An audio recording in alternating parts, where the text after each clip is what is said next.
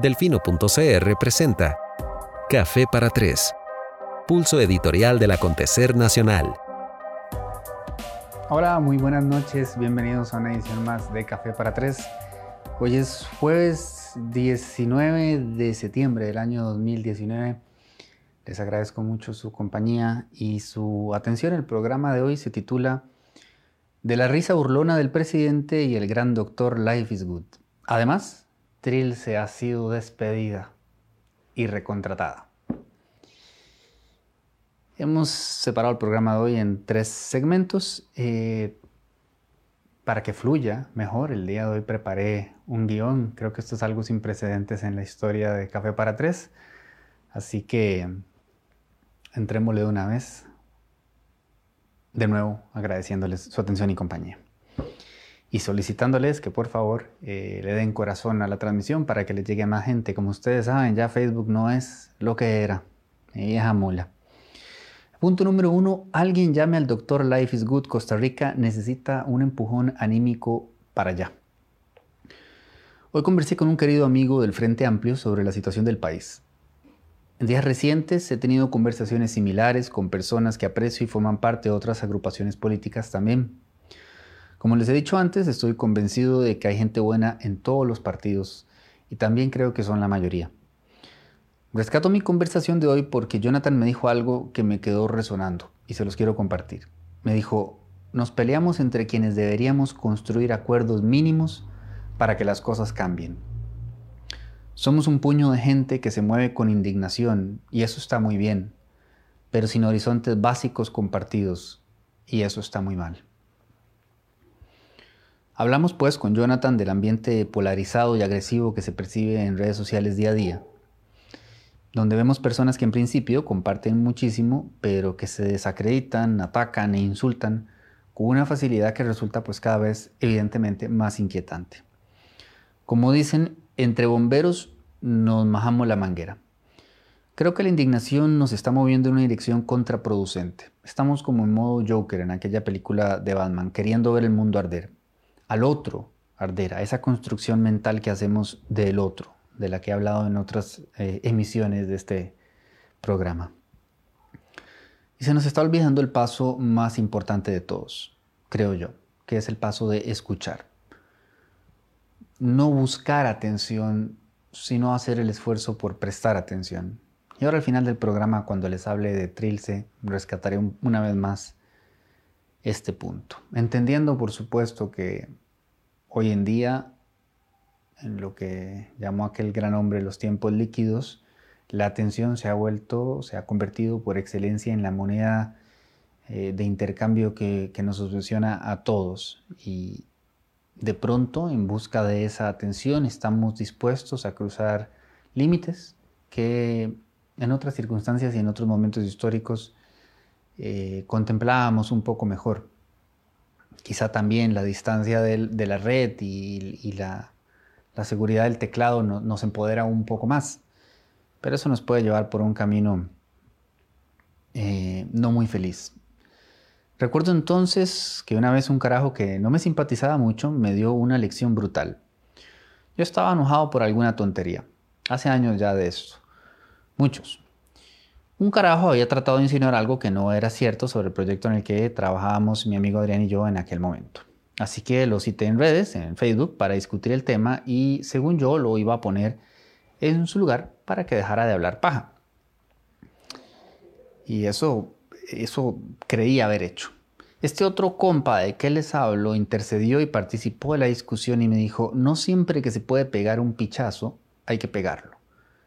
Y me la aplicó tenía y sigue teniendo toda la razón.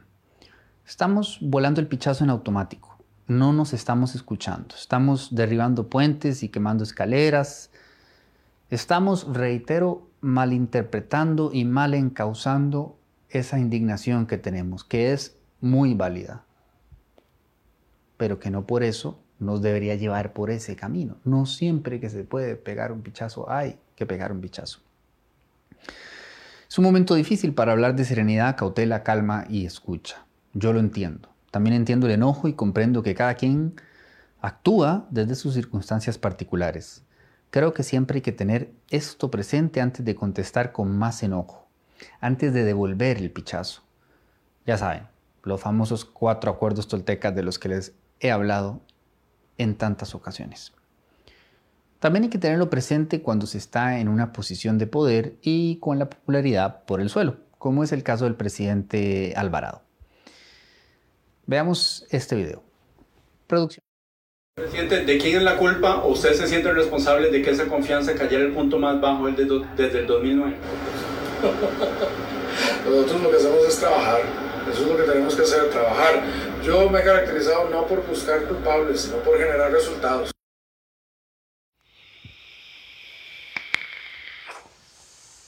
¿Ya salió el video o ya estoy vivo de vuelta? Hola. Eso fue corto. Ok, uno quiere, o más bien uno necesita, darle el beneficio de la duda al presidente. Es decir, queremos creerle que está enfocado en trabajar y que los resultados de una u otra manera van a llegar. Lo necesitamos con desesperación porque el panorama ciertamente es desesperanzador. Basta con repasar los últimos estudios de los que les hemos dado cuenta en nuestro reporte diario. El índice de confianza del consumidor por el suelo, angustiantes resultados en la más reciente encuesta de opinión sociopolítica del CIEP, y ahora, cuando ya éramos muchos, parió la abuela. Hasta la encuesta de UCAEP nos presenta números no vistos desde el 2009, en plena crisis económica mundial, dentro del sector empresarial. En dos platos. Si de confianza se trata, estamos con un catarro masivo, y es angustiante. Por eso es que digo que necesitamos creerle al presidente. Llámenlo pensamiento mágico si quieren, pero a estas alturas es casi que lo último que nos queda. O levantamos esto entre todos o el 2020 va a ser todavía más complicado. Vamos, que se supone que la gran mayoría de las medidas que ha tomado la administración Alvarado Quesada son del agrado del sector empresarial. Y ni siquiera ahí la cosa huele a optimismo. Alvarado, a sabiendas de esto, poco se ayuda con esa risa burlona, que no es la primera vez que se le sale. Sí, le sale eh, natural. La gente que lo conoce le dice a uno, él es así y probablemente colaboró que le indispuso el enfoque de la pregunta del compañero Oscar. Pero a estas alturas del partido, en medio de la indignación colectiva fácilmente perceptible, que no tenga claro que todo comunica y que hay formas y formas de contestar este tipo de preguntas, pues en buen turrialbeño, en buen turrialbeño, manda la parada. Claro que el presidente no tiene que preocuparse por una carrera popularidad, menos en este país donde la reelección inmediata no existe lo suyo es gobernar. Pero nada le cuesta, o nada debería costarle, articular una respuesta seria que transmita otro tono y que dé otro mensaje, que incluso inspire confianza, que nos haga creer que al menos a lo interno del Ejecutivo sí existe esa palabra. No puede jugar la carta de matosas y ponerse a dar lecciones a los periodistas porque no está dirigiendo a la selección nacional, está gobernando a un país y a un país que está urgido y necesitado de ver que hay un camino y que ese camino, esa dirección, ese rumbo, nos lleva a un lugar menos infeliz que en el que estamos actualmente inmersos. Sigamos con el fútbol, ya que estamos buscando cualquier éxito de Keylor Navas para sentir, aunque sea un pequeño respiro. Toma esto, Courtois. Courtois, Courtois, Courtois. Acaba de salir el nuevo juego de FIFA, estoy muy contento trae una opción en la que uno precisamente trabaja como director técnico. Resulta y sucede que dependiendo de cómo conteste uno las preguntas en la conferencia de prensa, se va afectando el ánimo y la moral del equipo que uno dirige. Volvamos entonces al presidente. ¿Para qué insiste en generarse ruido gratuito? Con un poco de tacto podría enviar un mensaje más afortunado. Sabe Dios que lo necesitamos. Por lo pronto, que Fabricio nos pase el contacto del doctor Life is Good a ver si a la vez el doctor Life is Good nos pasa la receta para la pomada canaria, porque de verdad la necesitamos. Punto número 2 se titula así, antes de hablarles un poquito del futuro de Delfino CR, divirtámonos un rato repasando el más reciente estudio de Borges y Asociados que se publicó y difundió hoy porque a mí me llegó por WhatsApp, por todos los canales habidos y por haber. Eh, imagen de personalidades políticas. Bueno, para sorpresa de nadie, eh, Carlos Alvarado dice, le agrada 29.1%, casi un 30% de la gente dice que le agrada, más un 53,7% dice que no le agrada. Número muy similar al que maneja Luis Guillermo Solís, que tiene un 52,6%. Están ahí, en los más altos de desagrado. Muy cerca de ellos eh, está don Antonio Álvarez, que tiene un 53.4 de no le agrada. Esto no deja a esta producción comiendo uñas, sabe que vienen datos preocupantes. Esto no deja de ser llamativo. De las figuras que más le agradan a la gente, bueno, Nabel Pacheco, o sea, yo creo que eso no nos, no nos genera ninguna sorpresa, tiene un 50.5 opiniones positivas y solo un 30.4 opiniones negativas. Em, pero después de Don Abel está Don Oscar Arias con un 43,4 positivos y 43,4 negativos. Está ahí como en el, en el cero, neutro. Pero después hay otras figuras que es interesante. Eh, a un 44% no le agrada a Fabricio Alvarado, más sin embargo a un 40% sí le agrada. Ese 40% está muy arraigado. Yo creo que podemos tener absoluta certeza de que Fabricio Alvarado, no por este estudio, sino por lo que hemos percibido durante estos dos años, será candidato en las próximas este, elecciones. De José María Villalta dice que al 23% le agrada, más al 46.8% no le agrada. Hay un lugar feliz, que es el lugar de donde la gente no sabe quién es. Ese es el lugar en el que, cae el ministro de la presidencia, don Víctor Morales Mora. Le agrada al 6% de la gente, no le agrada al 16%, está en menos 10, pero nadie, no lo conoce el 72.6%. Doña Rocío Aguilar tiene un 15 positivo y un 11 negativo, está con plus 4, nada mal. Pero el 68% de este país no sabe quién es Doña Rocío. Es eh, realmente llamativo. También es llamativo ver que Johnny Araya tiene un 37.9 positivo y un 39.8 negativo. Ahí también en esa zona eh, neutral.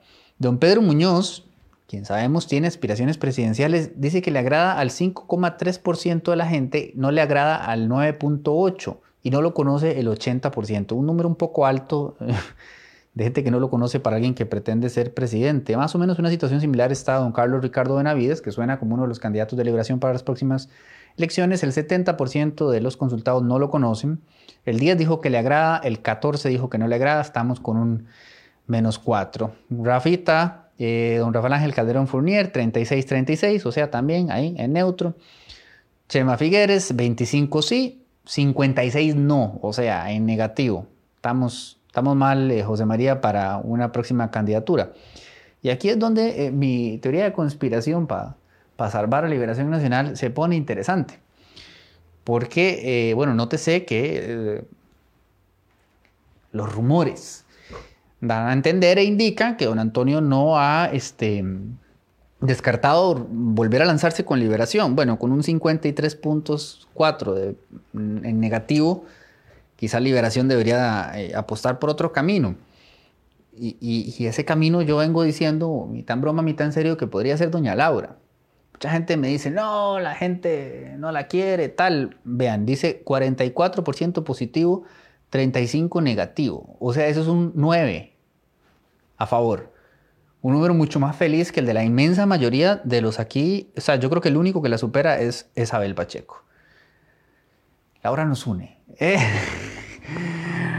Este, ahí les voy a subir la, imagen para que puedan revisar todos los números de todas las personas por las que se consultó y para que se den una idea de cómo se están moviendo eh, los numeritos en las figuras políticas más importantes del país, algunas de ellas, pues pensando ya en la candidatura para el, gobierno que siga. ¿Qué irá a pasar, Madre de Cristo? El punto final del programa de hoy se titula Sobre Delfino CR. Gracias Trilce y gracias a ustedes. Em, no nos ha ido tan bien como quisiéramos que nos hubiera ido. Mm, estamos aprendiendo.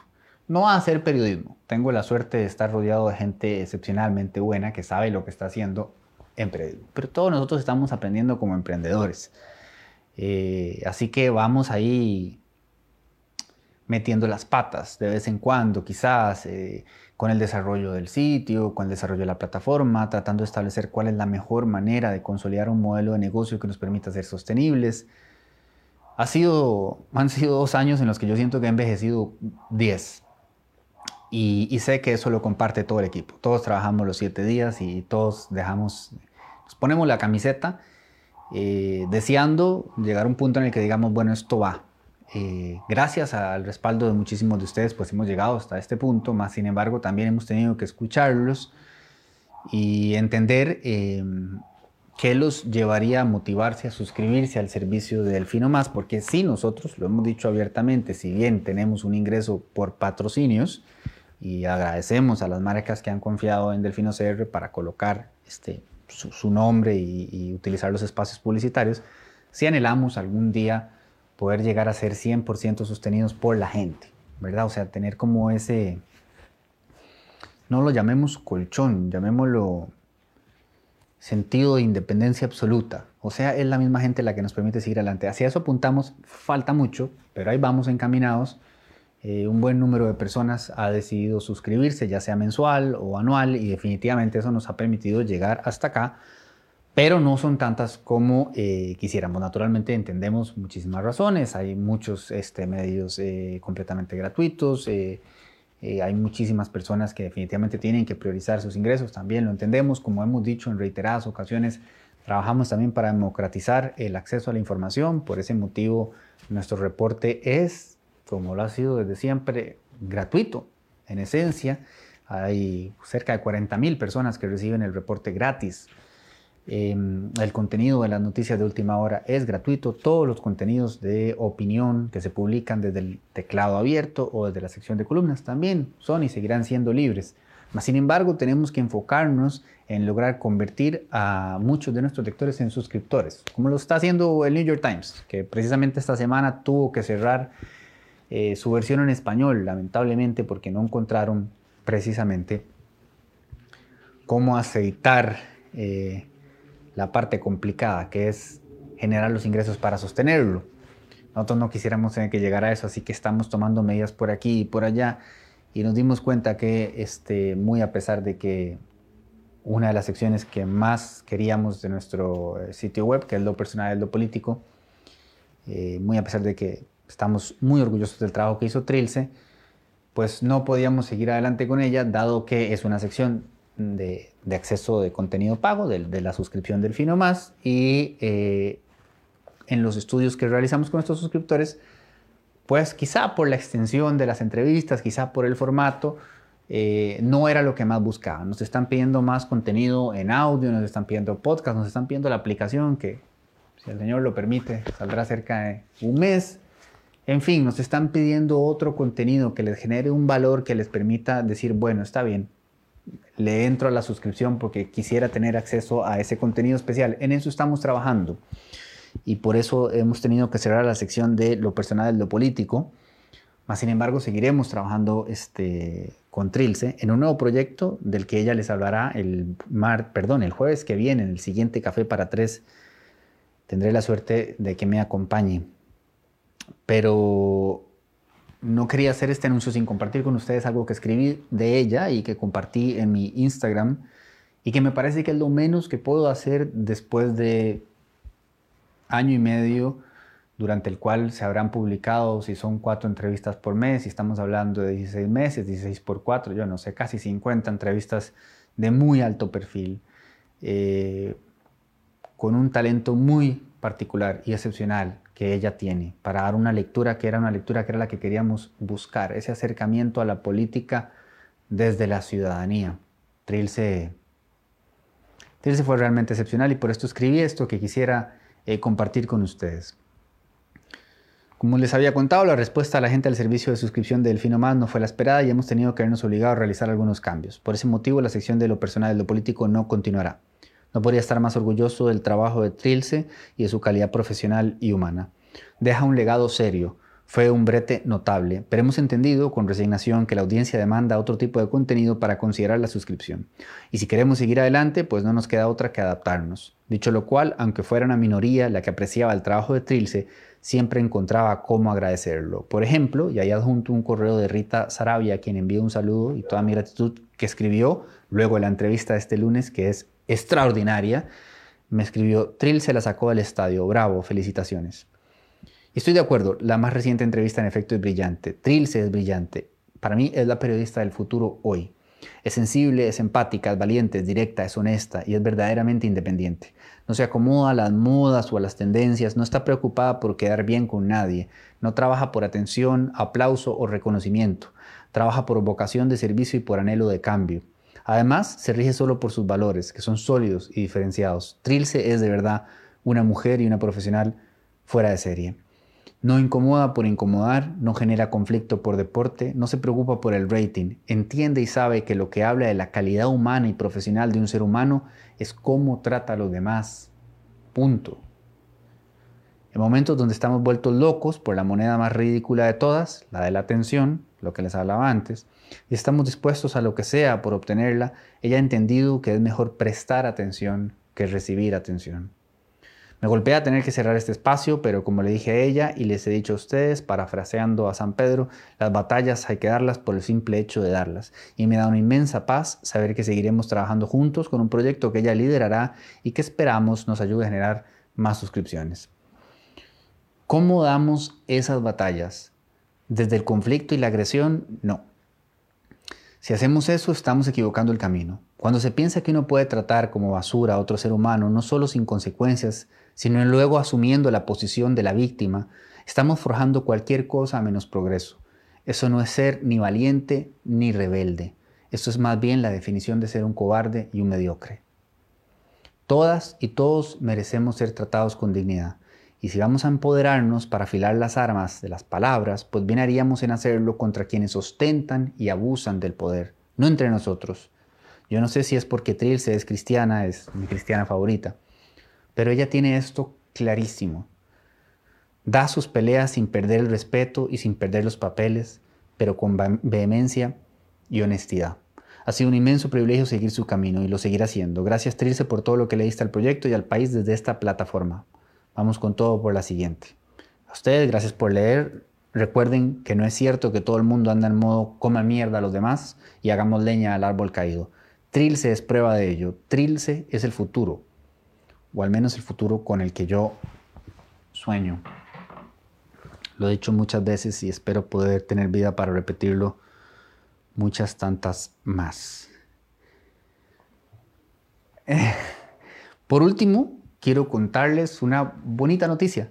El día de hoy se presentó el estudio ¿A quién le creen los centroamericanos? preparado por CCK. Se pretendía descubrir cuáles son las instituciones y personas en los diversos ámbitos de la vida pública a los que los centroamericanos les tienen más confianza y credibilidad. Producción, corre video.